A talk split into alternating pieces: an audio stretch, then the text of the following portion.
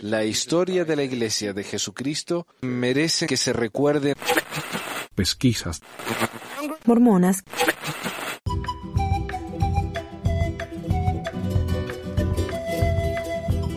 Bienvenidos a todos entonces al episodio 266, creo, de Pesquisa Mormona. La semana pasada dije que era el 375, me salté por 100. Eh, hoy vamos a hablar acerca de la conferencia general. Tenemos un panel muy especial para, eh, para hablar una persona por cada sesión de la conferencia, excepto que tenemos a Meli que va a hablar acerca de dos, ¿verdad? Le toca doble responsabilidad. Um, hoy no vamos a recibir llamadas eh, por Zoom, porque vamos a tener el panel aquí, pero lo que sí, comenten nomás acá en, el, en la cajita del lado. Vamos a leer su comentario a medida que, que sean relevantes. Y estamos hablando cómo vamos a organizar esto. Me parece a mí que lo más lógico tal vez sería empezar con el sábado por la mañana. Y antes de eso vamos a presentar acá a los participantes. A ver si me acuerdo cómo hacer esto. Ok, tenemos a... A ver, vamos a mostrar todos acá. Tenemos a René. ¿De dónde estás hablando, René? Hola, buenos días a, a todos. Yo hablo desde Guadalajara, Jalisco, México. Ok. Bueno, bienvenido. Tenemos a Melissa, o también está en México, ¿no? Sí, yo estoy en el Estado de México. Bien, bien, bien. Y tenemos a José, que se está haciendo argentino ahí o qué? Sí, estoy tomando un matecito. De que tuve que colocarme la corbata como día especial. Me estaba Ah, olvidando de hacer un nudo. Y aprovechando de tomar un matecito. Aprovechando ahí. Bien, bien, bien. Y desde Chile, ¿verdad? Sí, desde Chile, desde, desde La Serena. Si es que hay algún, algún pesquisador por aquí, aquí me encuentran. Bien, bien, bien. Bueno, ¿y quién tiene entonces el sábado por la mañana? Me olvidé, ¿era René? Sí, yo, yo lo tengo. Bueno, lo que vamos a hacer entonces, yo le dije a cada, a cada participante que ellos lo organicen como quieren, si podemos hablar acerca de un discurso o acerca de todos y hacer un sumario. Ah, así que te doy la palabra, René, y vamos de ahí, ¿ok? Sí, gracias. Eh, bueno, no tengo algún como que guion preparado. Tengo algunas notas, entonces iré trabajando sobre ellas. Eh, bueno, la conferencia eh, empezó clásico con su con el coro de, de la manzana del templo, que ahora se llama así, ya no es el coro del tabernáculo mormón. Gran cambio. Eh, comenzó hablando el presidente Russell M. Nelson, el presidente de la ICSUD. Eh, mencionó justamente que la conferencia pasada, la de abril, si mal no recuerdo, fue la conferencia más vista. Eh, yo creo que pues to- todo el mundo estaba en sus casas, entonces, bueno, comenzó hablando. eh, y algo que yo esperaría de un profeta vidente y revelador es que al menos en unos tiempos difíciles de un mensaje un poco más esperanzador. Sí, mencionó todos estos sucesos que han sucedido en este año, las pandemias, los incendios, la pandemia, los incendios, las protestas alrededor del mundo. Sin embargo, algo que denotó, que marcó más Russell en su participación primera y última, y única, perdón, fue que la obra del Señor sigue adelante, en sus palabras. Muchísimas misi- misiones reportan que han estado enseñando más, más que antes. Es algo que, que dijo Russell. No sé, contra, con, no sé con qué números esté comparándolo. Aunque bueno, tener a los misioneros ahí, algunos, claro. Dice y dijo. Ah, buena pregunta, René. Di- ¿Dio número de misioneros o algo así? ¿O a qué se No, refiere? ¿A que no, no, no, solamente- Eh, Lo único que dijo, y lo tengo aquí marcado como una cita textual, fue, muchas misiones reportan que han estado enseñando más que antes. No dio ningún número, no dijo número de bautizos nuevos, no dijo nada. ok. O sea, fue lo único que dijo. Y también reportó que se han creado muchos barrios y estacas nuevas. No dijo cuántos, no dijo cuáles. También este, mencionó que Disculpa, iglesia... disculpa que te interrumpa. Eso me pareció raro porque yo estaba preguntando a la gente acá en los diferentes países latinos si ellos, las capillas están abiertas en sus ciudades. Y me parece que todo el mundo me está diciendo que no. Acá en Utah están abiertas, pero muy limitados, ¿verdad? Así que no sé cómo están dividiendo los barrios. Aquí en México sí está abierto. Este, tiene como dos semanas que empezaron a, a este, pues sí, a ir. Se limita el número de personas que pueden entrar, este, pero sí está abierto. Bien. Acá Bueno, en Chile al menos- no. al menos aquí en- en Chile en- todavía En no. Chile no. Mm, no. al menos aquí en Guadalajara yo tengo entendido que no. O sea, mi familia sigue haciendo sus reuniones aquí en la casa. No sé, en el Estado de México, cómo sea. Eh, pues sí, Ro- Russell eh, empezó abriendo la conferencia eh, diciendo que la obra del Señor avanzó. Mencionó que más de 895 proyectos relacionados con la pandemia alrededor del mundo fueron apoyados por la iglesia y algo con lo que, que cerró es, ruego que escojan asirse a la palabra del Señor, la cual se declarará en la conferencia. Se me, se me hizo una frase un poco, bueno, clásica, ¿no? De alguien de, de la ICSUD, pero que conforme con lo que se dijo adelante y, y los temas estos de las protestas de Black Lives Matter, eh, creo que tiene un poco que ver. Bueno, el primer discursante, voy a ir un poquito más rápido porque fue David A. Bernard del, de del Quórum de los Doce y habló justamente sobre las, sobre las pruebas que uno tiene en la vida. Eh, y mencionó que podemos ver la pandemia como una prueba justamente. Nos dio, eh, según él, y como novedad, eh, dos principios para, para las pruebas. El primero, que es la preparación, y el segundo, que es seguir adelante. La preparación, obviamente, como lo tenía que direccionar hacia la pandemia, pues habló de su experiencia personal acerca de su almacén de alimentos con su esposa, ¿no? Y justamente algo que se me hizo curioso es que reconoce que las autoridades generales no han mencionado nada acerca del almacén de, alimentos en, en los últimos años. Sin embargo, dice que las autoridades ya lo habían dicho antes, que la revelación es continua y que no hay que estarse como centrando en, en unas cosas. O sea, dijo, sí, ok, las autoridades generales no lo han dicho en los últimos años, pero ya antes lo habían dicho. Sí. No sé. Yo en parte lo entiendo también porque como maestro, yo le enseño, por ejemplo, suma a los chicos, después pasamos a resta, después pasamos a multiplicación y me olvido de repasar la suma, ¿viste? Entonces, cuando ya llegamos al examen y tenemos que repasar y me, me doy cuenta que los chicos ya no saben sumar, tengo que volver de repente y, oh, sí, la suma. y parece que así les pasó a esto, ¿no? Se olvidaron de tanto recordatorio de los, de los diezmos y de que la parejas gay no son familias verdaderas, que se olvidaron de hacer recordar a la gente que tienen que hacer el almacén, ¿no? En la casa. Y hasta, Sí, hasta hasta- que fue hasta demasiado el- tarde. Hasta él mencionó que, que a ellos como pareja se les olvidó que encontraron hasta algunas latas ahí de no sé qué año. Pero Ah, bueno. sí. Escuché por ahí que, que estaba tratando de ser gracioso con eso, no sé. Sí, la verdad dijo eh, ah, chistes mormones, ya sabes. Y también mencionó justamente sobre esto de seguir adelante, ¿no? Eh, mencionó algo que Holland le dijo alguna vez que fue a la BYU sobre que en este mundo, y se me hizo un poco curioso, quizás es como, quizás yo lo veo así, como un silbato de perro, este, dog whistle, eh, sobre la creciente polarización en la sociedad. Dijo que Holland, eh, o sea, Bernard dijo que Holland le dijo que a los jóvenes les, le pediría que, que no elegir también es una opción, es decir, estar en medio. Sin embargo, lo que se me hizo curioso es que justamente después dice que Holland le dijo que cada día era más difícil tener un pie en la iglesia y el otro en el mundo, y que tenemos que decidir. O sea, básicamente está diciendo que no seamos tibios. Sí, básicamente nos se, nos, se nos pide, o bueno, se les pide Ajá. a decidir entre la iglesia y el mundo, y pues, ¿qué es más importante? La iglesia, ¿no? Pero, pero es raro eso, porque yo diría, si yo estuviera en la posición de ellos, yo preferiría que, que no elijan antes que ir al mundo. No sé, me parece raro ese- esa dicotomía, tan, esa, insistencia. Personalmente, si yo fuera ellos, diría, no, mejor quédense tibios, pero no vayan al mundo, porque por ahí en esa web, no sé. Sí, bueno, eh, de hecho es un tema recurrente en esta primera sesión. eh, de hecho, justamente eh, el siguiente discurso de Scott D. Whiting de los 70s menciona sobre cómo ser como Cristo. O sea, no dijo nada nuevo, pues, o sea, pero volvió a retomar el tema de ser como Cristo, de que adoramos a Jesús, pero rara vez lo emulamos. Que para ser como Él debemos primero saber quién es Él.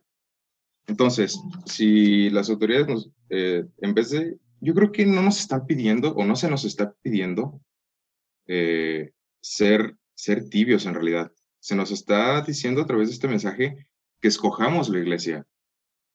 O sea, no solamente por lo que dijo Bernard, que le dijo Holland, o sea, ya estamos aquí como que lo que el primo de la amiga, ¿no? claro. O sea, yo no se lo estoy diciendo, Holland también me lo dijo alguna vez, eh, y que justamente se va repitiendo, como ya dije, a, lo largo de esta sesión, ¿no?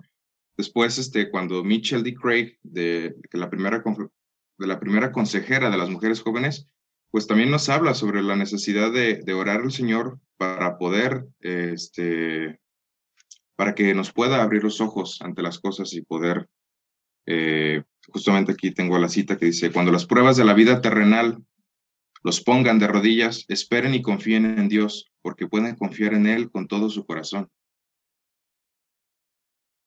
A mí me gusta pensar que la conferencia no es una, no son discursos separados, sino que son varios discursos que tienen una misma línea narrativa. No sé si, si me doy a entender. Es verdad. Ellos dicen que no asignan los discursos, pero obviamente sí. No, claro, si, si vemos, eh, es lo que digo, o sea, Bernard ya nos empieza a hablar sobre este, los problemas que hay en el mundo actualmente y, comienzas y termina cerrando con, con esta, esta vez que le dijo Holland de la BYU que tenemos que decidir entre la iglesia o el mundo justamente después se nos habla sobre ser como Cristo y luego Michelle D. Craig cuando nos dice que pidamos a Dios cuando estemos ante algunas dificultades del mundo, pues obviamente hay una, una línea, un, hilo que, que, podríamos seguir. Bueno, después, eh, himno, eh, no lo vean, este, denle rápido. Quentin L. Cook de, los doce habló justamente sobre la rectitud y unidad por medio de Dios. Este, este discurso, el de Cook y el de Oakes, eh, bueno, cuando apareció Oakes en la pantalla pensé que era Voldemort, tiene un gran parecido. Cook. Que habla. Ah, como habla. Quentin L. Cook eh, habló justamente sobre la rectitud y unidad por medio de Dios. Es importante que no solamente habló sobre cómo ser rectos y unidos por medio de Dios, sino que propuso estos conceptos de rectitud y unidad como una dicotomía ante la irrectitud y, la división. Es decir, nos habló de la rectitud y unidad a través, eh, bueno, puso algunos ejemplos de la división y la unidad. citó una escritura de Cuarto Nefi Cook habló sobre una anécdota de Thomas L. Kane, que fue un defensor de la iglesia que a pesar de que no era miembro, eh, estuvo apoyando. La verdad no sé mucho de, historia, a lo mejor a ti te puede sonar un poquito más eh, sobre Thomas L. Kane y una anécdota de su esposa, eh, en el que dijo que vio a una de las mujeres que estaba preparando comida para la primera presidencia y que llegaron unos nativos americanos a pedirles comida y que ella le respondió en su dialecto, que bueno, no hay mucho conocimiento sobre la lengua, ¿no? O sea, no es dialecto, es lengua. Bueno. Em, y que les dijo que les iba a dar comida. Y dijo la esposa de, de Thomas L. Kane que, pues a partir de ese momento, la imagen sobre, sobre esta mujer había cambiado. Dice. ¿Ella, ella una mujer indígena que le dio comida? ¿Cómo? Perdón. No, era una mujer de, de, los, de los sud, una mujer mormona, supongo que mujer blanca, claro, ¿qué más?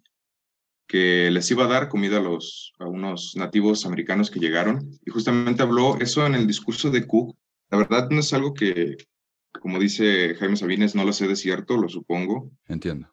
Em, habló sobre que los mormones en Utah eran bastante comprensivos con los nativos americanos. No sé si...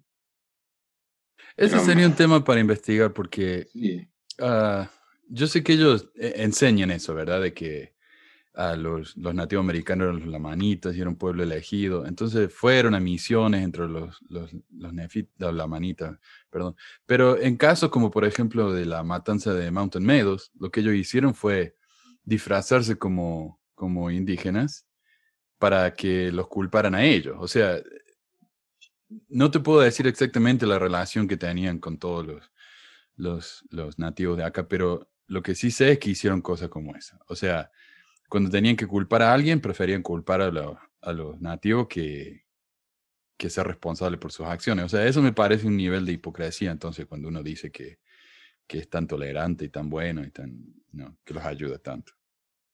Sí, claro, al final vemos aún así al otro como, como algo malo. Y algo que, que ya venía diciendo, que, que ya dije sobre que las conferencias tienen un hilo narrativo, es que justamente lo que ya nos había dicho Bernard sobre que le dijo Holland, de que hay que tener un pie en la, de que hay que decidir entre tener un pie en la iglesia y un pie en, en el mundo. Justamente lo menciona Quentin L. Cook, que dice que es un, es un desafío vivir en rectitud actualmente y que debemos aceptar a todos por igual. Ese fue un mensaje eh, de inclusión que trató como que meter Cook, o no sé si Cook, no sé si él escribe los discursos, no sé si todos los que hablan aquí escriben sus propios discursos, ¿verdad? Yo creo que sí. Uh, si no los escriben, uh, alguien se los escribe, pero si los escriben, igual tienen que pasar por el, por el, ¿cómo se llama? El comité de correlación para asegurarse de que no digan nada. Sí, bueno, eh, nadie va a pararse un día frente y decir, no, pues la verdad es que siempre estuvimos mal respecto a esto. Pero mira lo que pasa cuando lo hacen. Al, al, Sí, al en el 80 y cuánto era? 84, lo hicieron grabar el discurso nuevo. Eh, los discursos de Packer fueron editados cuando hablaba mal de, los de las parejas gay. O sea, tienen que tener más cuidado ahora. Así que, sí, yo los entiendo también. Sí, este, este mensaje que dio Cook, como que queriendo, se me hace un poco raro, ¿no? Ver un hombre blanco con una gran cantidad adquisitiva de Estados Unidos hablando de inclusión, ¿no? Ujú. Pero bueno, en vez de que hubieran puesto a alguien más adecuado, bueno, pongamos a Cook. Sí. Y justamente habló sobre la unidad aumenta cuando las personas son tratadas con respeto, aunque sean diferentes en sus características externas. Se me hizo un poco curioso que utilice este, este término de características externas. Pero Claro, bien. está refiriendo a lo- a la, la color de la piel, ¿verdad? Sí, claro, pero no lo, nunca lo menciona. De hecho, no menciona justamente nada eh, de las protestas, que es algo que Oaks sí viene a, a hablar después. Que el discurso de Oaks fue bastante patriota, por así decirlo. Y también me parece como un- una especie de silbato de perro. Eh, y justamente mencionó Cook, para cerrar, que la doctrina de la iglesia prohibía la esclavitud de- desde, desde sus inicios. Y mencionó que según él hay que dejar de lado todo lo cultural que no concuerde con el Evangelio de Jesucristo para poder amarnos los unos a los otros. Nos habló justamente de esto que se me hizo un poco curioso, sobre que debemos dejar atrás aspectos de las culturas propias que entren en conflicto con el Evangelio de Jesucristo. ¿Dio algún ejemplo? No, solamente si lo dijo. Ok. No sé si se Qué, qué refiere a- interesante eso. Me, me pregunto yo si tendrá que ver con... ¿Qué tendrá que ver? No sé. Eh, más, de hecho, más adelante hablaron de eso en un discurso también, como ahondaron un poco. ok, bueno. Entonces Melissa nos va a aclarar un poco. Está bueno Sí. eso. Sí, Gracias. ok. Y Cook cerró justamente con que debemos que seguir la cultura y la doctrina de Jesucristo. Y la verdad, yo no sé a qué cultura de Jesucristo se refiere, no sé si a la cultura católica o a la cultura de la iglesia ortodoxa o a la iglesia de Jesucristo, de los santos de los últimos días y su cultura estadounidense blanca, ¿no? Bueno, en esta última sección habló Ronald A. Resband de los 12 y nada nuevo, habló sobre la asistencia a los templos y sobre la importancia de tener una recomendación vigente, ¿no? Con una anécdota personal y sobre que tenemos que estar siempre recomendados con el Señor, que es un concepto que, que remarcó bastante. Como digo, nada nuevo. Otra vez, himno y terminó el último discurso de Oaks, Dalen H. Oaks. Y justamente abrió eh, diciendo que iba a poner varios ejemplos sobre Estados Unidos. Y esta fue la frase con la que inició antes de dar como que este pequeño disclaimer sobre que iba a hablar mucho sobre Estados Unidos. Dijo, vivimos en una época de ira y odio en el ámbito de las relaciones y normas políticas. Yo no creo que se haya estado refiriendo sobre el odio a los, a los homosexuales, el odio a las distintas razas, el odio a, a ser latino, ¿verdad? Vivimos en una época de ira y odio. Y justamente habló y se refirió a las protestas del Black Lives Matter, aunque nunca mencionó esto, nunca mencionó el movimiento, como comportamientos destructivos. Ese fue el, nombre que le dio. debemos de alejarnos de la ira como cristianos. Es algo que, que dijo. Y hay que amar a nuestros enemigos. Y dio una cita que, que se me hizo de cuarto Nefi, si mal no recuerdo, porque en verdad, en verdad os digo que aquel que tiene el espíritu de contención no es mío, sino es del diablo, que es el padre de la contención. Él irrita los corazones de los hombres para que entiendan con ira. Creo que Oaks fue bastante claro con esto, ¿no? O sea, él habla de que seamos tolerantes, de que oremos por nuestros enemigos y después va y dice que los que no piensan como él son destructivos. Sí, los, que, los que se mueven con, con ira son destructivos. Está bien, está bien. Supongo que no se refería a, supongo que no se refería a, cuando José Smith destruyó un, periódico, ¿verdad? No se refería cuando la matanza de Mountain Meadows. No, no. No, se refiere a las protestas. No, Justamente cuando, ellos hacen esas cosas es, error de los hombres, ¿no? Sí, cuando con, con ira sacan a una pareja de una calle que tienen ellos, pues esa, esa ira no, eso es, eso es otra cosa, no es, no es ira. La ira es el camino hacia la división, justamente lo dijo. Y si Cook nos hablaba justamente de la unidad, Oakes nos habla de la división. Y está como que esta dicotomía que se mantuvo dentro de la conferencia. Cook nos habló de la, de la unidad y Oakes nos habla de la división. Eh, el amor engendra amor. Es algo que también mencionó. Y Jesús no enseñó la revolución ni a quebrantar las leyes. Es algo que dijo Cook. Oakes, perdón. Ok. Bueno, yo no me imagino a Jesús con un AK-47 al, Valle de Cochinos, ¿verdad? Eh, no, pero él dijo que había que llevar espada y, y que digamos, él no estaba para traer paz, sino, no sé, sí, no. No, y aparte que hay que recordar cuando fue al templo y echó los mercaderes a latigazos. Sí, sí, sí. Entonces ahí fue, fue un momento igual bien crítico. Entonces, cuando les conviene, ocupan la escritura a su favor. ¿Qué decía Melissa? No digo, pues si lo crucificaron porque pensaban que se iba a levantar contra, contra los romanos. O sea, no, no creo que haya sido exactamente pacífico. Sí, y al final de cuentas la crucifixión hay que recordar que era el castigo que se le daba a los traidores de, de Roma. Sí. Los que traicionaban. Se me hizo muy curiosa esa frase de Jesús no enseñó la revolución ni el quebrantar las leyes. Y justamente después viene a decir, Oaks, sujetaos a las potestades existentes. Es decir, y es lo que, con lo que cierra este discurso y con lo que cierra esta primera sesión de la mañana del sábado, es de que debemos de sujetarnos a las leyes que existen y justamente menciona este artículo de, de fe en que nos sujetaremos a, reyes y no sé qué tanto que ellos mencionan. Y justamente dice que no participaremos, supongo que se refiere a los santos, en actos violentos de la gente que no está satisfecha por, con las leyes. Es decir, aquí está refiriéndose a los manifestantes como gente que no está satisfecha con, con las leyes y lo utiliza en un tono despectivo, como si las leyes fueran un, un ente perfecto. Y justamente habla sobre la, la, la, constitución de los Estados Unidos. Y si mal no recuerdo, menciona esta vez que en Doctrina y Convenios que dice que según Dios, eh, menciona que él dio la, la constitución a los Estados Unidos, a, a la mano de los, de los hombres sabios. Bueno, termina llamando a las manifestaciones como, como anarquías, como actos violentos, y terminó esta sesión con el himno Amad a otros. okay. Un par de comentarios. Es, es increíble. Mira, ah, dice que no hay que quebrantar las leyes. En la época de Jesús, si uno quebrantaba las leyes de la iglesia, ¿verdad? De, de, la iglesia judía, o de la religión judía, no sé, uh, uno podría ser apedreado y matado, ¿verdad? O sea, era la ley de la tierra. Y tenemos a Jesús trabajando el día de reposo recogiendo comida. Y cuando los fariseos vienen y se quejan por eso, él dice, no, pero la ley, qué sé yo, y esto y lo otro.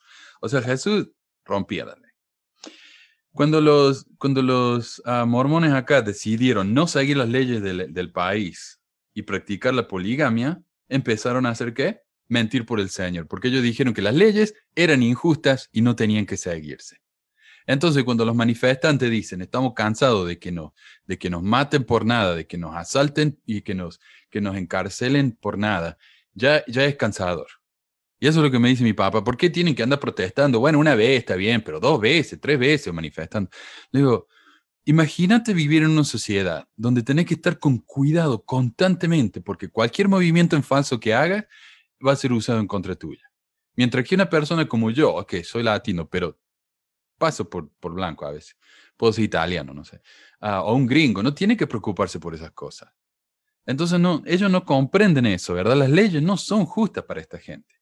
Entonces, cuando ellos van y se quejan haciendo lo mismo que ellos hicieron, ya, ya no, no, son anarquías. Y José, cuando él hizo el concilio de los 50, él dijo que el concilio era la constitución. Él era la constitución, una constitución viva, porque la constitución del país era injusta. Entonces, claro, acá, eh, como decís, ¿no? Ellos eh, usan estas cosas cuando les conviene y cuando no, la ignoran. Pero bueno, ese era mi comentario. Así que. Muchísimas gracias, René. A, mí me tocaba la de la sábado de la tarde. Bien, adelante. Ok, pues me acordé ahorita que, que, estaba escuchando a René de mis clases de instituto en donde decían en, las conferencias generales no se ponen de acuerdo este, sobre los temas que van a hablar y casi casi nadie lo revisa, ¿no? Te, te mienten. y la verdad es que está, o está muy bien planeado esto porque muchas de las cosas que él estaba mencionando eh, siguieron hablando de eso. Esta parte de la cultura de Cristo que mencionaba, hay un discurso que se llama así, de hecho, en, la siguiente sesión. Y pues es interesante porque esta cultura de Cristo aparente realmente es la cultura mormona, ¿no? O sea, eso es, es em, de alguna forma lo que, eh, lo que venden. Me parece que es en este discurso de la cultura mormona. Es que en, en, el caso de la sesión del sábado por la tarde hice como un resumen de todo. Este, no, no, no tengo muy bien marcado exactamente de, de qué discurso, pero todos están relacionados eh, con esta parte de la... Está bien, no hay tanto. Eh, Igual si alguien quiere, quiere saber, vaya y, revisen Sí, sí, no, eh, y gira alrededor de lo mismo, porque em, les digo, realmente lo que venden como cultura de Cristo es, es un Cristo muy, muy mormón, este, sin barba y no lo sé.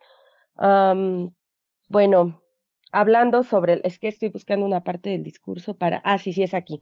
Eh, habla de un, un esposo, el esposo de una, de una miembro en otro, me parece que en Singapur, que llevaba una tradición diferente. La verdad no estoy muy familiarizada con, con las creencias este, religiosas en Singapur, pero pues menciona que este señor llevaba esa vida, ¿no? Y su esposa, eh, o sea, él era feliz o no tenía como ningún problema en que su esposa fuera con su hijo a la iglesia y eh, ahí me lo mencionan como el progreso, ¿no? O sea, pues, con que estaban ahí contentos con lo que sea que estuvieran haciendo. Este, y este señor no tenía ningún problema, pero obviamente no aceptaba eh, él para él la iglesia, entonces ya lo disuadieron y así como les encanta hacer este con chantaje supongo, eh, hasta para escucharlo y eventualmente dice, ¿no? Así como él cambió y eh, no quería hacerlo porque sentía que estaba traicionando a sus creencias y a sus tradiciones y por eso no quería este, escuchar sobre la cultura de Cristo, o sea, sobre, el Evangelio, porque pues todos sabemos que los mormones tienen la fórmula perfecta para cómo vivir. Este, y bueno, eso, es a lo que hacen referencia, como la cultura de Cristo. Y es algo que hacen mucho ellos. Eh, yo recuerdo cuando iba y era chica, este, por ejemplo, aquí en México, pues tenemos lo que es el Día de Muertos, ¿no? Y, y es una tradición muy fuerte y la verdad, a, mi parecer, es como de lo más bonito que, que tenemos, este, que se preservó hasta estos días. Y en la iglesia había cierto desdén ante esta tradición, un poco así como, como bajita la mano, o sea, no lo van a decir, pero sí es así como, bueno, o sea, no ponemos ofrenda porque pues eso es otras, este, así como que es un culto a la muerte, o sea, como si hubiera algo de, de malo. Entonces sí hay este constante desdén ante otras culturas que no van con la cultura gringa, o sea, porque los mormones finalmente son gringos, este, y es muy, muy a su modo, ¿no? O sea, mm, lo que ellos venden como el Evangelio. Y es, es algo que también me parece eh, interesante porque, bueno, al menos yo he visto algunos artículos, no, no habla sobre los mormones, eh, porque ellos no se meten a ellos mismos en el paquete de los evangelistas, pero eh, hablando en cuanto a, no sé, políticamente hablando, tienen posturas muy similares y los evangelistas entraron a Latinoamérica este, pues por la puerta grande, o sea, metiéndose, buscando meterse en la, en la política y generar ciertas tendencias y, y, este, y los, los mormones pues comparten mucha de esa agenda. Entonces es algo que me parece interesante porque justamente el, en, el artículo que había leído eh, hacían la relación de que la forma en la que los evangelistas o los gringos, básicamente, eh, se mm, entran, se adentran en la, en la política, es justamente vendiendo esta idea del, del progreso como el equivalente a la bendición de Dios, ¿no? Este, entonces, y es algo que hacen mucho en, los mormones. Por eso, eso es muy interesante, porque sabe que lo que está diciendo, eh, los evangélicos se han, se han conectado muchísimo con, con, los republicanos. Los republicanos, si no tienen a los evangélicos de su lado, saben que no ganan. Y, y, se ha convertido, entonces uno para ser patriota hoy en día tiene que ser evangélico y republicano, según ellos. Y los mormones tienen tanto, tanta ansiedad de ser parte de la, de la comunidad eh, general eh, estadounidense que, que, se han vuelto cada vez más conservadores y más patriotas. Me parece que entonces, como decir, los evangélicos y los mormones están teniendo muchísimo en común. ¿Es cierto eso? Eh, sí, por lo menos en agenda aquí, o sea, lo que yo he observado, es, les gusta desmarcarse, ¿no? A, los, a los mormones, pero la realidad es que no, no, no están tan diferentes este, en, en muchas cosas.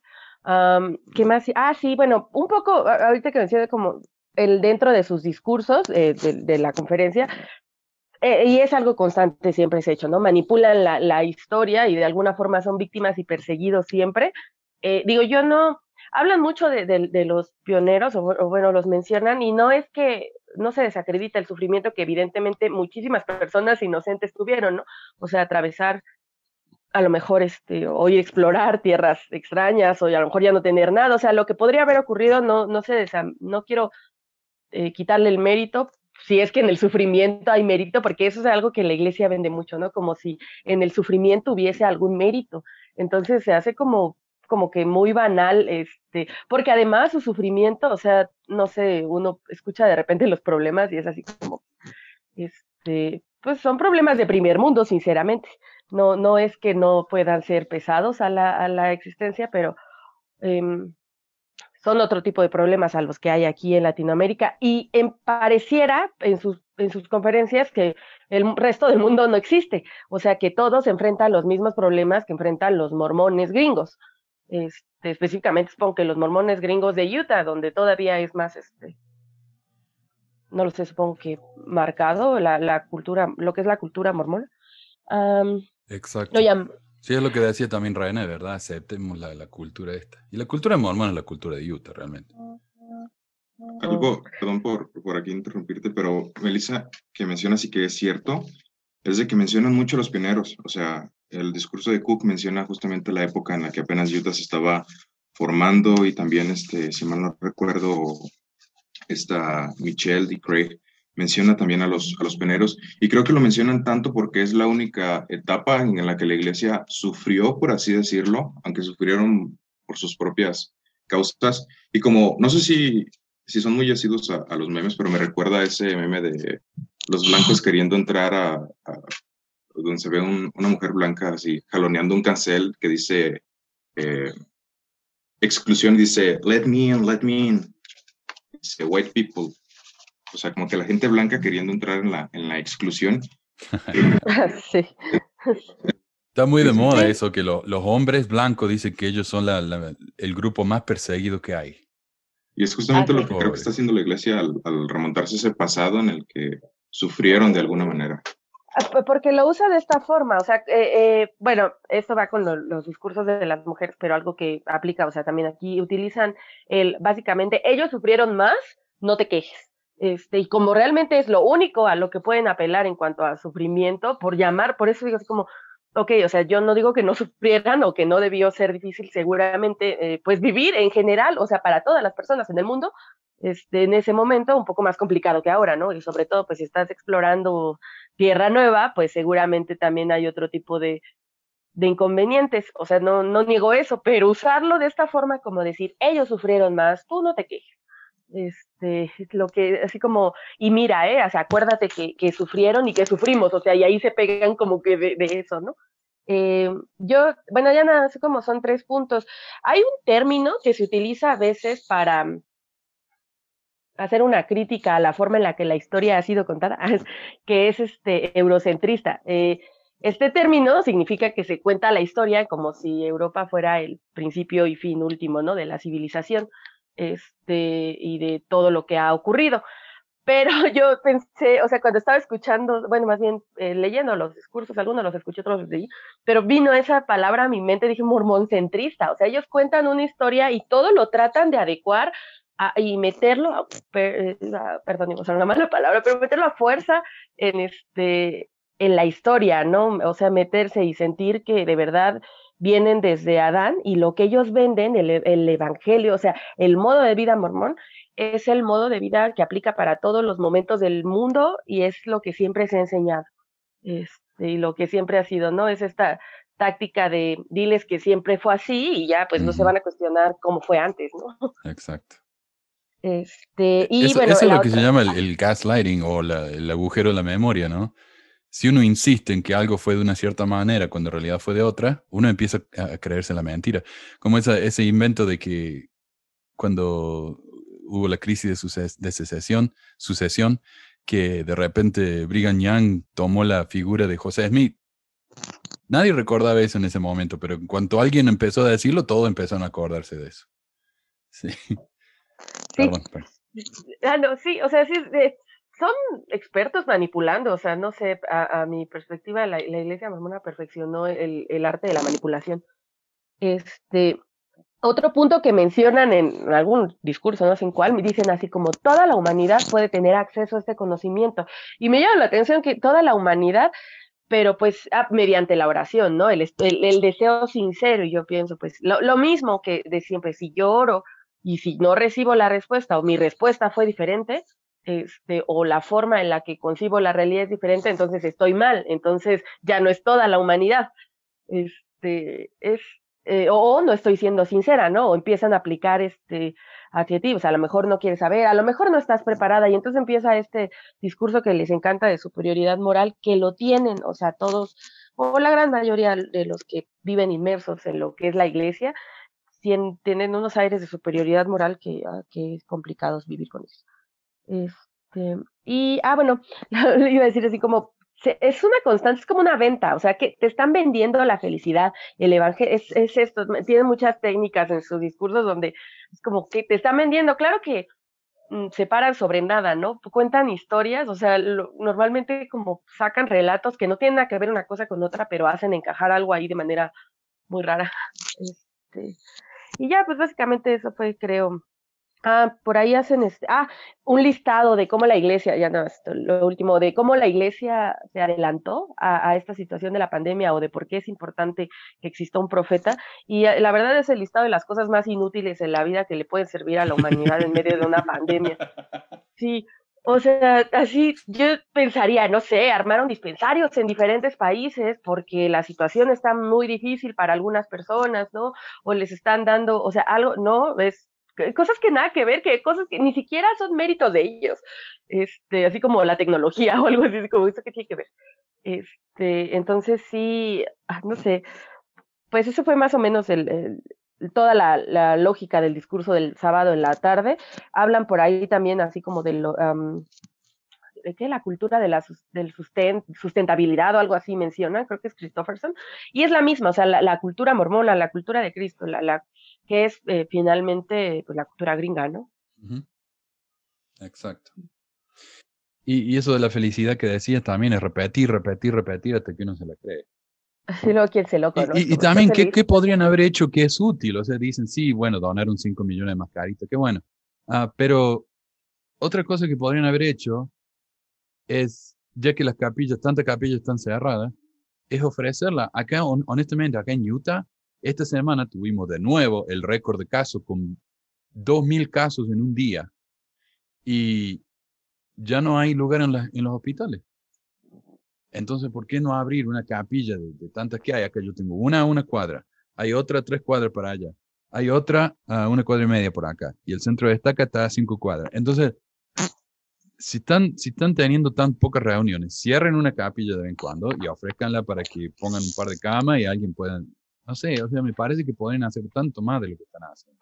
Sí, definitivamente. Pero bueno, gracias, eh, Melissa. Yo vi el del domingo en la mañana, me sugirieron que viera el del domingo en la mañana porque generalmente es cuando hacen los anuncios de, de los números, de los reportes, pero esos son en, me, me acordé que esos son en abril, no en octubre. Así que no hubo ningún reporte esta, esta vez. Por eso estaba curioso también acerca de los números que dicen que abren barrios y, y cómo es. Ah, Alguien dijo que abrían muchos barrios, pero en realidad cuando uno se fija en los números de barrios que había antes en la conferencia anterior y en esta, son un par nomás, no hay mucho. Um, Ballard dio el primer discurso y habló mucho sobre la oración. Dijo, el domingo 20 de octubre dirigí la palabra a una gran congregación cerca de Boston, Massachusetts. Estaba hablando cuando sentí la impresión de decir, les ruego que oren por este país, por nuestros líderes, por nuestra gente y por las familias que viven en esta gran nación fundada por Dios. Esa súplica no estaba en las notas que yo había preparado. Esas palabras me vinieron al sentir que el Espíritu me impulsaba a invitar a los presentes a orar por su país y por sus líderes. O sea, como decía uh, Melissa, dar consejos de cosas inútiles.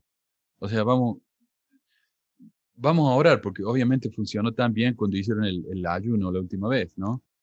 Uh, no el. Espíritu les dijo que oraran por Trump entonces, ¿no? Oh, sí, por toda la nación. Bueno, sí, para, en eso, para que se convierta en una persona decente, no sé. Uh, pero sí, eso lo, lo, llamó el Espíritu a que oraran, porque a él nunca se le hubiera ocurrido pedirle a la gente que orara. Entonces el Espíritu le tuvo que decir. Y esto, et, alguien comentó acá en, en el chat que estos hombres quieren, quieren un premio por decir cosas que son eh, básicas, decentes, lógicas, lo más básico y lógico que hay, ya quieren un, una estrellita de oro por eso. Dijo, una pandemia global ha llegado prácticamente a todo rincón de la Tierra, millones de personas se han infectado, han muerto más de un millón. Y por supuesto, la inmensa mayoría de ese millón murió después del ayuno mormon. Por lo tanto, ¿qué esperanza pueden tener los miembros de Boston de que su oración va a servir para algo? Más tarde dice, durante los últimos meses he recibido la impresión de que la mejor manera de ayudar a la actual situación mundial es que todas las personas confíen más plenamente en Dios y vuelvan sus corazones a Él por medio de la oración sincera. De nuevo, ya lo hicieron, no sirve para nada. Entonces, ¿de qué estamos hablando? Más adelante recalca algo que los miembros, al menos los latinos que dejan tanto comentario lleno de odio en mi canal, nos han, no han aprendido y pareciera que no tienen intención de aprender. Dijo, El Salvador nos enseñó a no poner límites a las personas por quienes oramos. Él dijo, amad a vuestros enemigos, bendecid a los que os maldicen, haced bien a los que os aborrecen y orad por los que os ultrajan y os persiguen. Según esos mormones, eh, yo los persigo, pero en lugar de orar por mí y de bendecirme, me amenazan de muerte. Seguro que todos esos mormones que escupen veneno todos los domingos cuando publico mis videos, escucharon eso e hicieron que sí con la cabeza, ¿no? Mientras un lagrimón les caía por la mejilla de la emoción que sintieron al, escuchar eso. Pero son pura palabra, por supuesto. A la hora de actuar, de repente lo justifican con que no son perfectos y qué sé yo. Después, a propósito de nada, da ejemplos de oraciones de mujeres que supuestamente se cumplieron, porque tal vez pensó que sus oyentes creían que estaba hablando solo que los hombres tenían que orar, no la mujer. Lisa Harkins, la consejera de la primaria, habló de los miedos y de la fe. Varias veces habla de cómo Jesús quiere ayudarnos a tener más fe de manera amorosa, lo que me hace acordar la escritura de Mateo 17, donde dice, y lo traje a tus discípulos y ellos no pudieron curarlo. Respondiendo Jesús dijo, oh generación incrédula y perversa, ¿Hasta cuándo estaré con vosotros? ¿Hasta cuándo os tendré que soportar? Traédmelo acá. Y Jesús los reprendió y el demonio salió de él. El muchacho quedó curado desde aquel momento. Entonces los discípulos, llegando a Jesús en privado, dijeron, ¿por qué nosotros no pudimos expulsarlo? Y él dijo, por vuestra poca. Amoroso, entonces recordemos, es la palabra clave. Si bien no estoy de acuerdo con las enseñanzas doctrinales del discurso de esta hermana, me parece que al menos es bastante positivo comparado con el otro. Elder Suárez dio un discurso en el que dice que debemos controlar nuestros pensamientos y deseos, porque incluso un solo pensamiento puede llevarnos a cometer actos horribles. Según él, si alguna vez quisiera, eh, siquiera una sola vez pensamos algo malo o tenemos un deseo inapropiado, es una trampa del enemigo. Y contó la experiencia de un amigo suyo que había dejado que tan solo un pensamiento inapropiado invadiera su mente, el cual dio paso a otros. Poco a poco, al ser más permisivo con esos pensamientos, estos se arraigaron en su mente y empezó a dominar su corazón. Con el tiempo, él actuó de acuerdo con esos deseos indignos, los cuales lo condujeron a tomar decisiones en contra de lo que era más preciado en su vida. O sea, un solo pensamiento nos puede llevar a la condenación eterna. Esto, por supuesto, es una enseñanza horrible y manipuladora más no poder, porque nos está diciendo que no tenemos derecho a siquiera pensar o desear o vamos a condenarnos. Un control dictatorial absoluto sobre nuestra conducta y nuestros mismos pensamientos. En mi caso, yo siempre pensé que siquiera probaba una gota de alcohol, me iba a convertir en un alcohólico. Ahora, ocho años fuera de la iglesia y unas 20 botellas de tequila después, más varias de vodka, puedo asegurarles que a veces pasan semanas sin acordarme que el alcohol existe. Tal vez el problema es que cuando nos dicen que no debemos querer o pensar en algo, vamos a querer pensar justamente en eso, convirtiéndolo a la larga en una obsesión. Se dieron cuenta que cuando hay algo que no pueden tener, lo decían de una manera maníaca, mientras que si pueden tenerlo cuando quieran, no es algo tan necesario.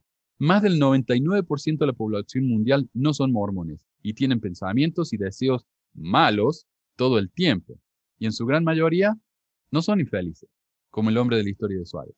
¿No es interesante que solo los mormones que viven vidas normales terminan siendo tan miserables como el tipo de esta historia, mientras que la gente del mundo que hace exactamente las mismas cosas viven en su mayoría, en general, felices y contentos? ¿Qué nos enseña ese ejemplo?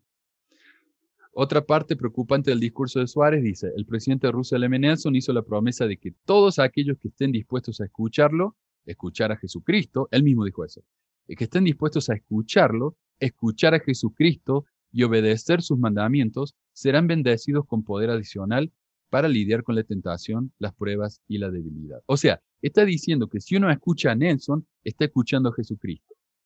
Y yo sé, los profetas supuestamente hablan por, por el, eh, por Dios y, lo que sea, ¿no? Pero yo creo que ni siquiera los papistas más fanáticos se atreverían a decir algo, sobre algo así sobre el Francisco. Carlos Godoy dio el siguiente discurso. Eh, y yo siempre pensé que Godoy era hispano eh, o latino, pero su discurso aprendí que en realidad es brasilero, o sea, hispano, no es hablo, de, habla hispana. O sea que de los dos latinos que hablaron en esta sesión, Suárez y Godoy, los dos son de Brasil. Y de los tres que hablaron en la conferencia entera, el otro es Milton Camargo, los tres son de Brasil. O sea, tuvimos a una hermana argentina en una sesión de las mujeres, pero todos saben que eso solo cuenta media. me parece curioso eso, ¿no?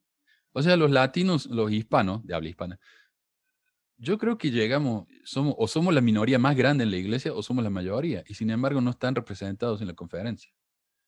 Carlos Godoy dio el siguiente discurso. Ah, ya lo dije. Neil Anderson, el apóstol, dijo que el uso constante del nombre correcto de la iglesia, algo que podría parecer insignificante, no lo es en absoluto y que tendrá gran influencia en el futuro del mundo, demostrando que cuando el resto del mundo estamos preocupados por tonterías, como una pandemia mundial y el hambre crónico en muchos países, el verdadero problema mundial es el uso incorrecto del nombre de la iglesia. Finalmente, Nelson habló sobre cómo el recogimiento de Israel se refiere a la obra misional y cómo su nieta política estaba triste porque su padre estaba muriendo y él le dijo que era una miope, porque miopía significa corto de vista, al no ver la perspectiva eterna. ¿Por qué estás triste que se está muriendo tu papá? No, no te das cuenta que lo vas a ver de nuevo algún día. Estás siendo miope. Por supuesto, en inglés y en español la palabra miope tiene también otro significado y es un sinónimo de estúpido. Así que tal vez el profetoide podría haber usado una palabra un tanto más amable, como por ejemplo corto de vista, en lugar de llamarlo miope. Después de eso dijo que Dios ama a todos, por más que sean negros, y que aunque uno sea negro o blanco, debe aceptar a Dios. O sea, en cuatro párrafos habló de cuatro cosas totalmente diferentes. Ah, y si uno es soltero y se quiere casar, tiene que casarse con una mormona. Nombre de Jesucristo. Eso, eso fue el domingo por la mañana. Así que yo ya estoy. Y si quieres, a José, es tu turno. Ok. oh, son muy chistosos. Bueno, a, mí me tocó hablar un poquito acerca de algunos discursos del domingo por la tarde. Y bueno, yo solamente escogí dos que me llamaron la atención. Y como casi toda la conferencia eh, trata de anidar las cosas y de manipular un poco las situaciones para los miembros, y yo escogí el discurso de el elder Dale Reynolds, donde dice, haz justicia, ama la misericordia y humíllate para andar con Dios. Y las últimas palabras del profeta. Ahora, por lo menos en el discurso de que habla, haz justicia, ama la misericordia y humíllate ante Dios, bueno, en realidad eh, me, me, dio mucho que pensar. Porque una de las cosas que dice, lo voy a leer aquí más o menos textual, dice, como seguidores de Jesucristo y como santos de los últimos días, nos esforzamos y se nos aconseja esforzarnos por actuar mejor y ser mejores. Tal vez se hayan preguntado, ¿cómo lo he hecho yo? ¿Estoy haciendo lo suficiente? ¿Qué más debería estar haciendo? ¿O cómo puedo yo, siendo una persona con defectos, ser merecedor de amor con Dios en un estado de interminable felicidad? Y son, ahí recuerdo, son como las típicas cosas que ocupan para poder manipularnos a todos nosotros, o por lo menos tratar de enseguecernos cuando estamos en la iglesia, que siempre nos hacen ver que aunque nosotros podamos hacer cualquier cosa, eh, nada está bien. Y una de las cosas que hace que me, causó mucha bulla, que fue, entre todo, dice, la respuesta es no las buenas obras no son suficientes, la salvación no se gana. Y tira una, escritura de Efesios 2.8 de donde el Nuevo Testamento donde dice, porque por gracia sois salvos por medio de la fe y esto no de vosotros, pues es un don de Dios.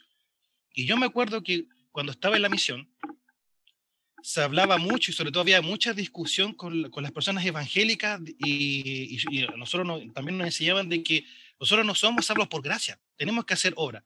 Y aquí me está dando a entender que no, que, que somos, salvos por, somos salvos por la gracia, que las buenas obras no son suficientes, sino que la salvación eh, eh, no se gana. Entonces, de todas las historias, habla una, una cosa de, de acerca de, de Miqueas. Dice, podemos ser redimidos del pecado para comparecer limpios y puros ante Dios, tal como explicó Miqueas. Oh hombre, te he declarado lo bueno y lo que pide Jehová a ti solamente hacer justicia y amar la misericordia y humillarte para andar con tu Dios.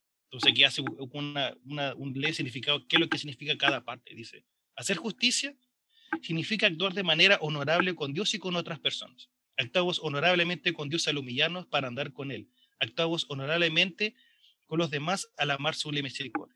Dice, hacer justicia es, por lo tanto, la aplicación práctica de los dos grandes mandamientos, amarás al Señor tu Dios con todo tu corazón y con todo tu alma y con toda tu mente, y amarás a tu prójimo como a ti mismo. Hacer justicia y humillarnos para andar con Dios es retraer deliberadamente nuestra mano de la maldad, andar en sus estatutos y permanecer verdaderamente fieles. La persona justa se aparta del pecado y se vuelve hacia Dios, hacer convenios con Él y guardar esos convenios. La persona justa elige cumplir los mandamientos de Dios, se arrepiente cuando falla y sigue intentándolo. Y en realidad esto en todo el tiempo nunca lo he visto en la iglesia. Se te explica tanto, pero uno ve, uno ve esta circunstancia de humillaciones con los líderes, humillaciones entre los miembros de la iglesia y todo. O sea, esto es algo solamente como para el papel, pero nunca, nunca, se lleva la, nunca se lleva a la práctica. Es como que te tratan de manipular, pero como hacerlo algo distinto.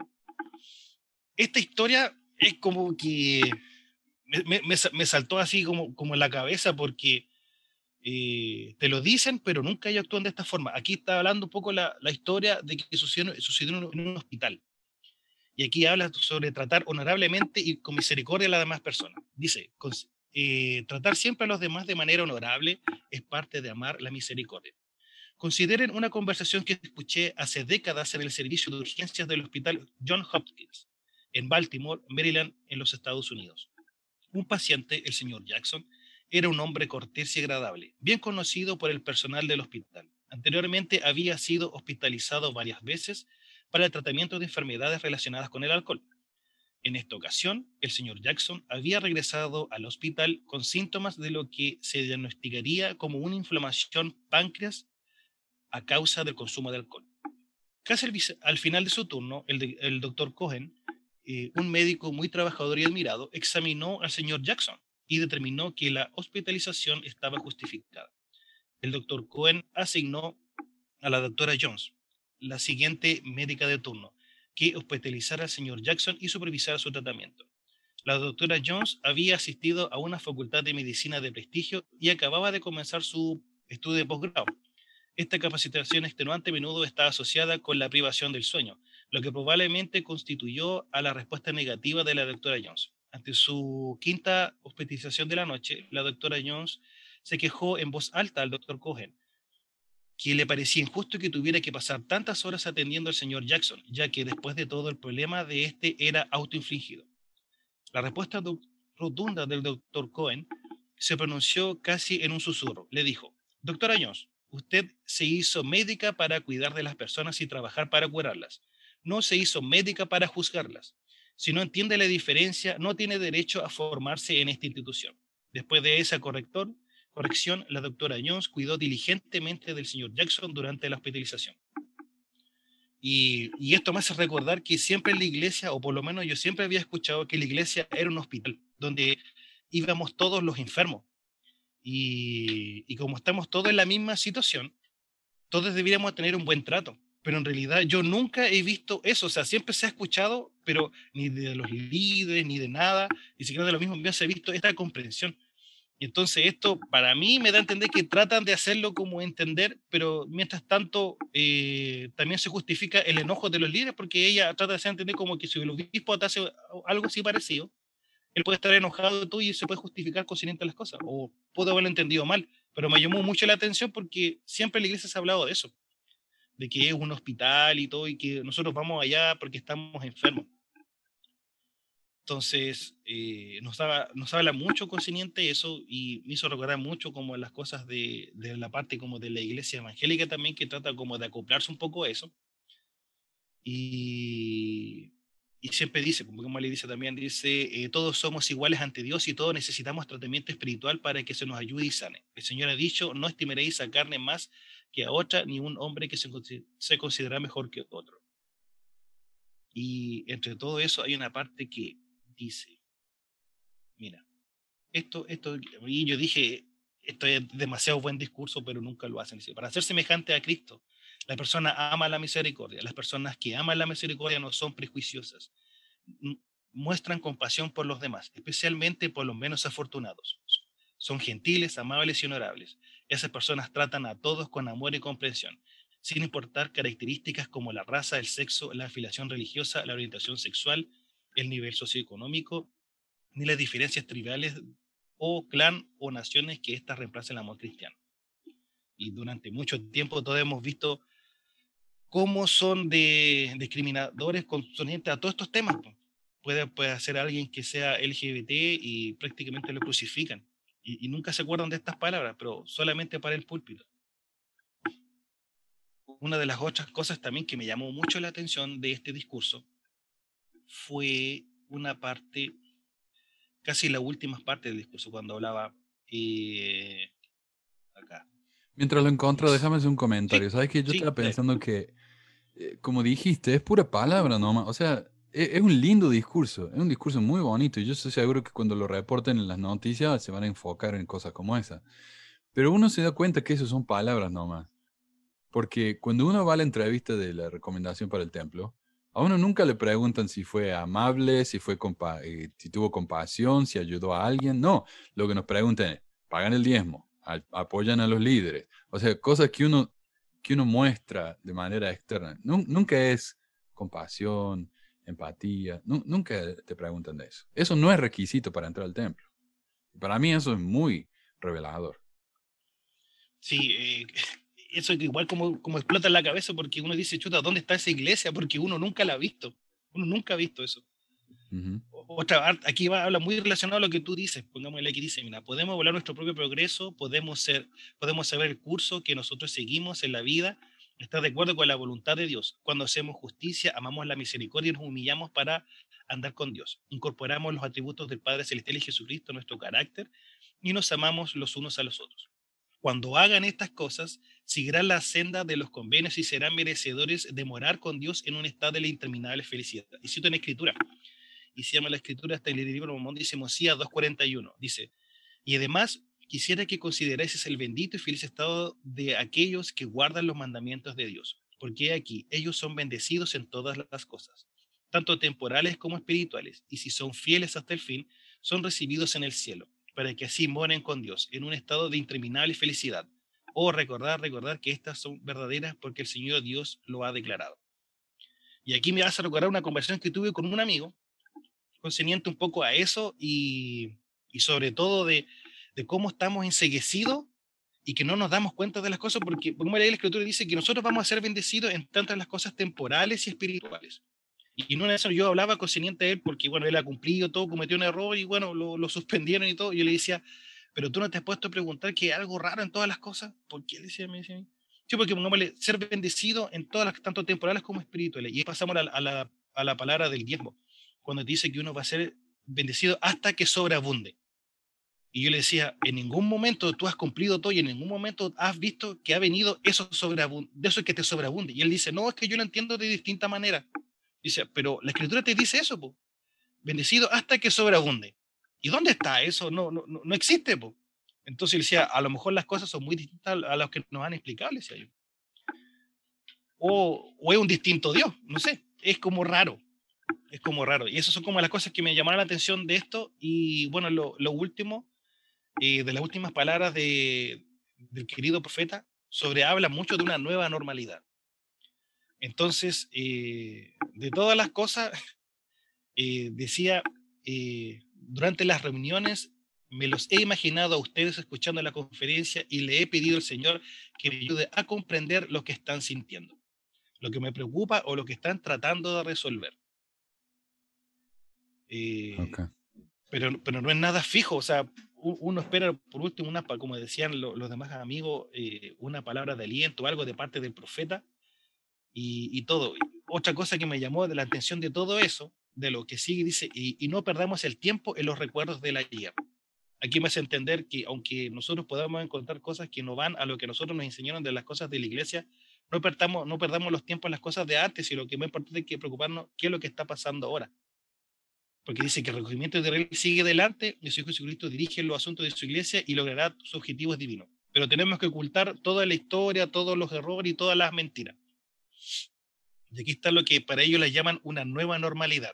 Dice, si realmente desean adoptar una nueva normalidad, los invito a volver cada vez más el corazón, la mente y el alma hacia nuestro Padre Celestial y su Hijo Jesucristo. Permitan que esa sea su nueva normalidad y, sean cuales fueren sus desafíos, mis queridos hermanos y hermanas, vivan cada día de tal manera que ustedes estén más preparados para comparecer ante su Hacedor.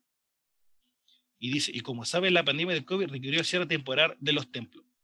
Pero solamente le preocupan los templos, pero no le preocupan cómo están las personas, si necesitan ayuda, si necesitan alimentación, o cuándo se va a terminar la pandemia. Nunca nos dice eso nuestro profeta.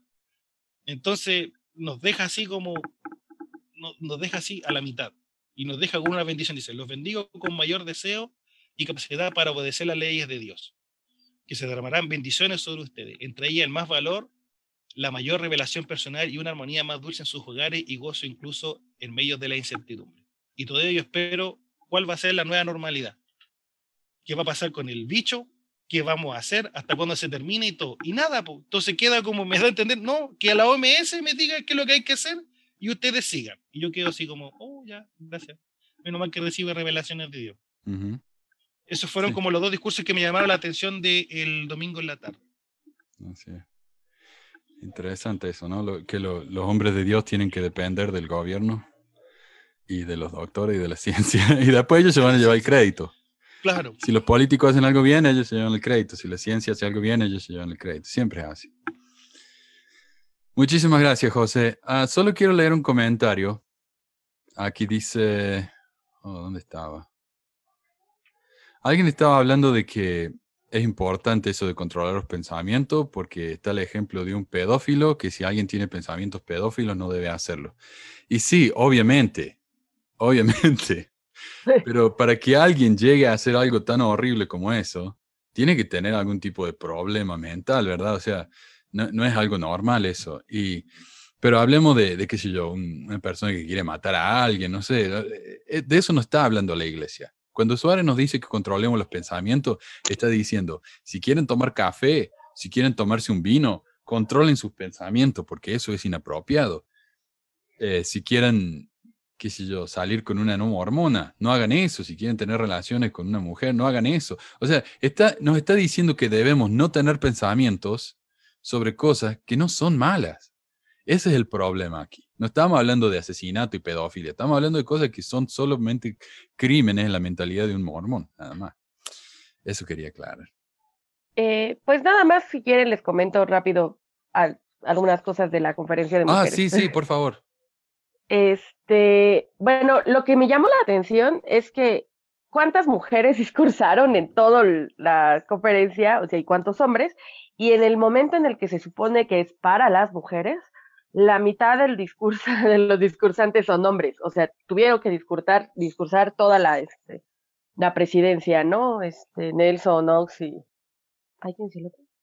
Irene, este, y interesantemente ellos tienen más tiempo que ellas en los discursos. Eh, los discursos son lo mismo de siempre, nada más. eh, eh, lo, algo que me llama la atención es que a las mujeres, a mi parecer, o sea, yo sé que es una cultura, una situación que la iglesia en general lo hace, pero las mujeres en Utah, ah, eh, tengo entendido, no vive la situación más feliz, este, al menos no la- las mujeres que participan como dentro de la cultura eh, mormona.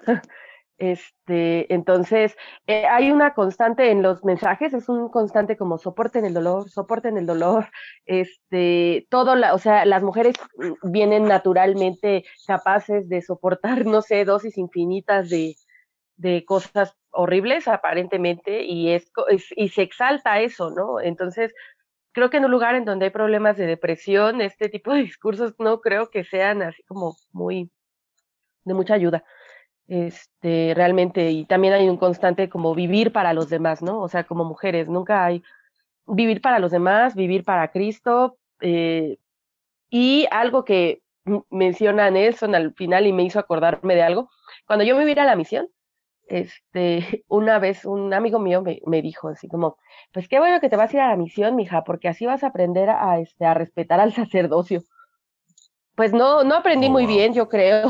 Oh, wow. Este, pero, pero en el discurso de Nelson sí, sí hace así la, en las palabras, ¿no? Así de, ¿cómo puso? Porque hasta lo anoté aquí. Ah, a aumentar su visión sobre el poder del sacerdocio, o sea, es lo que tienen que hacer las mujeres. Entonces, todo el discurso, o sea, todos los mensajes son como, ustedes aguanten.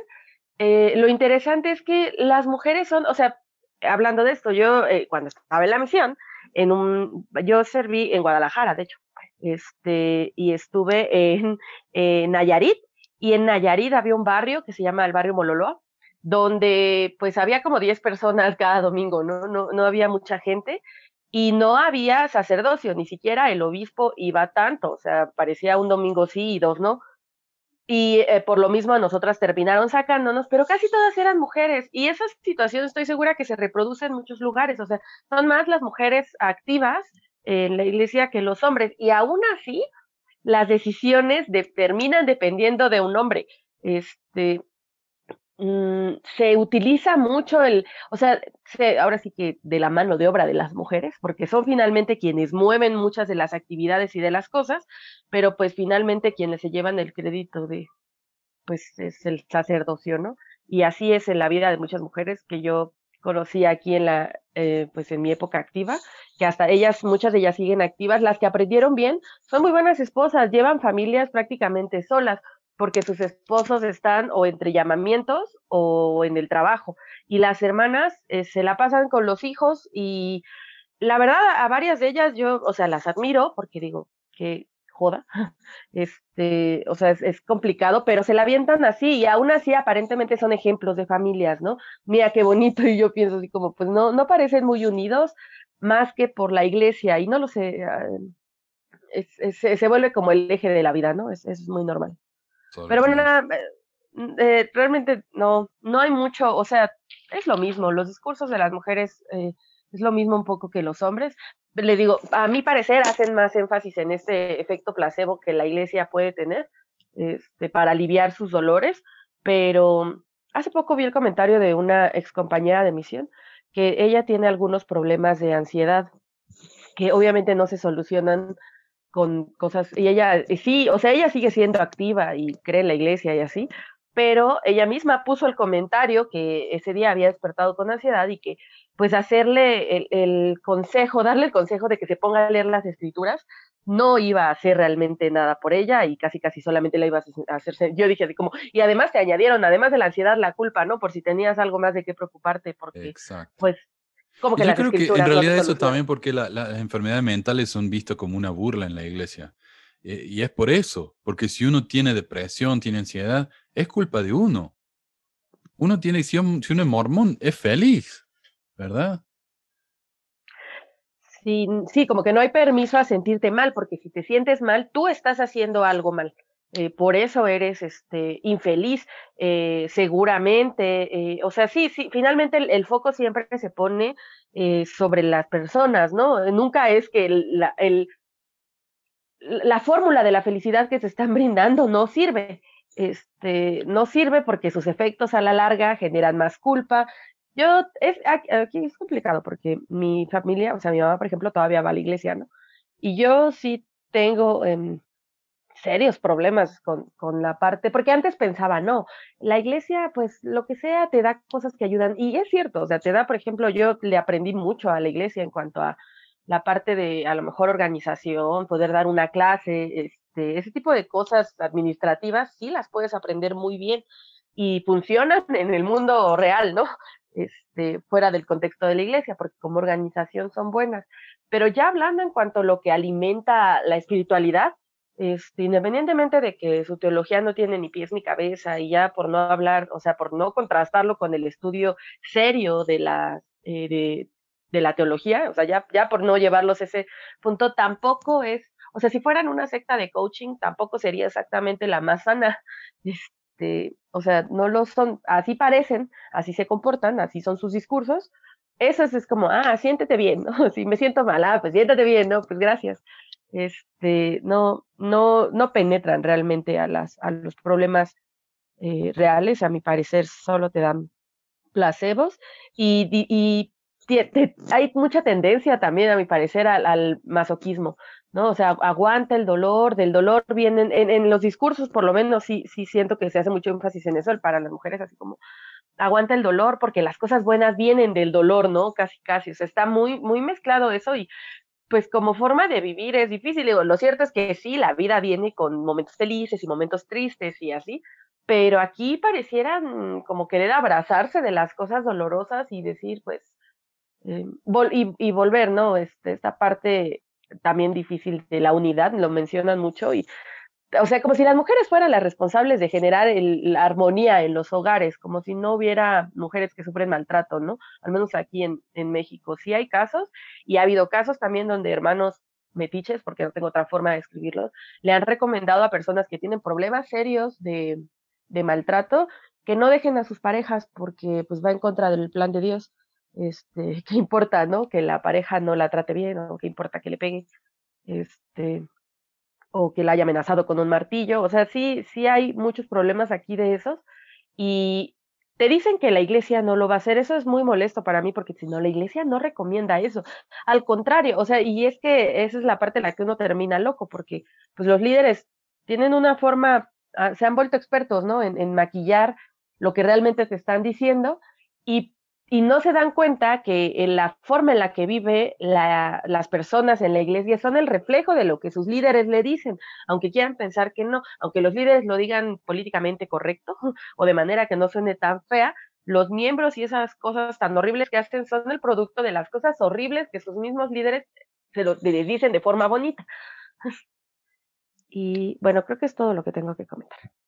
Ah, bueno, sí, también, nada más, eh, hace la alusión de la rebelión, hablando de, lo que mencionaban como las protestas como algo negativo, la rebelión es igual a obscuridad, o sea, no, no hay una, obviamente no se espera una crítica, este, una perspectiva social, ¿no? De cómo se han logrado las revoluciones o, o los movimientos o los cambios sociales, pero hace la alusión de todo lo que se relacione con rebeldía es algo malo, porque la obediencia es lo verdaderamente bueno y es el- en lo que se hace mucho énfasis, en la obediencia pues básicamente es ciega, ¿no?